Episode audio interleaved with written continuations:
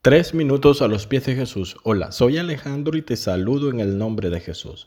Recientemente visité al médico porque debían realizarme un estudio en mi estómago. El doctor me preguntó antes de iniciar la intervención, ¿quieres que lo hagamos con anestesia o sin anestesia?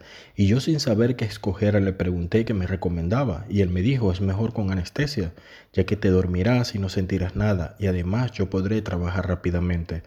Recuerdo que la enfermera me colocó la inyección y yo pensaba en cuánto tiempo me haría efecto o cómo sería, cuánto tiempo dormiré, pero creo que no tuve el tiempo de responderme las preguntas porque en un segundo me quedé dormido y no recuerdo nada más, solo que estaba en otra habitación y ya habían pasado muchos minutos luego de la intervención. La definición de anestesia es un acto médico controlado en el que se usan fármacos para bloquear la sensibilidad táctil y dolorosa de un paciente, sea en todo o parte de su cuerpo, y sea con o sin compromiso de conciencia. La anestesia por un momento trae agrado, ya que no sentirás nada, pero luego sentirás un desagrado al despertar o cuando la zona del cuerpo recobre la sensibilidad.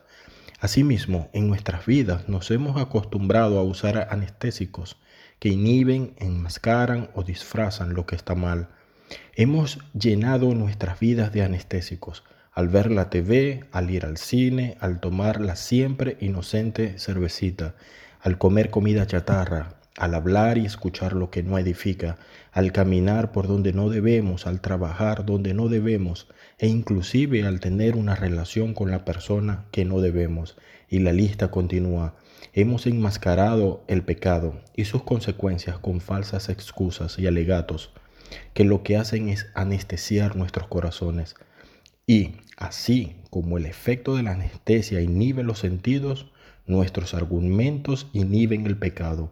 Y con normalizar el pecado endurecemos nuestro corazón. La palabra de Dios nos advierte en Hebreos 3:15. No endurezcan el corazón como lo hicieron los israelitas cuando se rebelaron.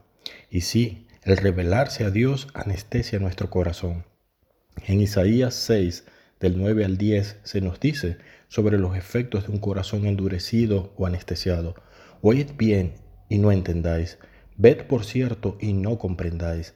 Engruesa el corazón de este pueblo y agrava sus oídos y ciega sus ojos, para que no vean con sus ojos, ni oigan con sus oídos, ni su corazón entienda. Tú que me escuchas, ya basta, no consientas al pecado ni lo excusas.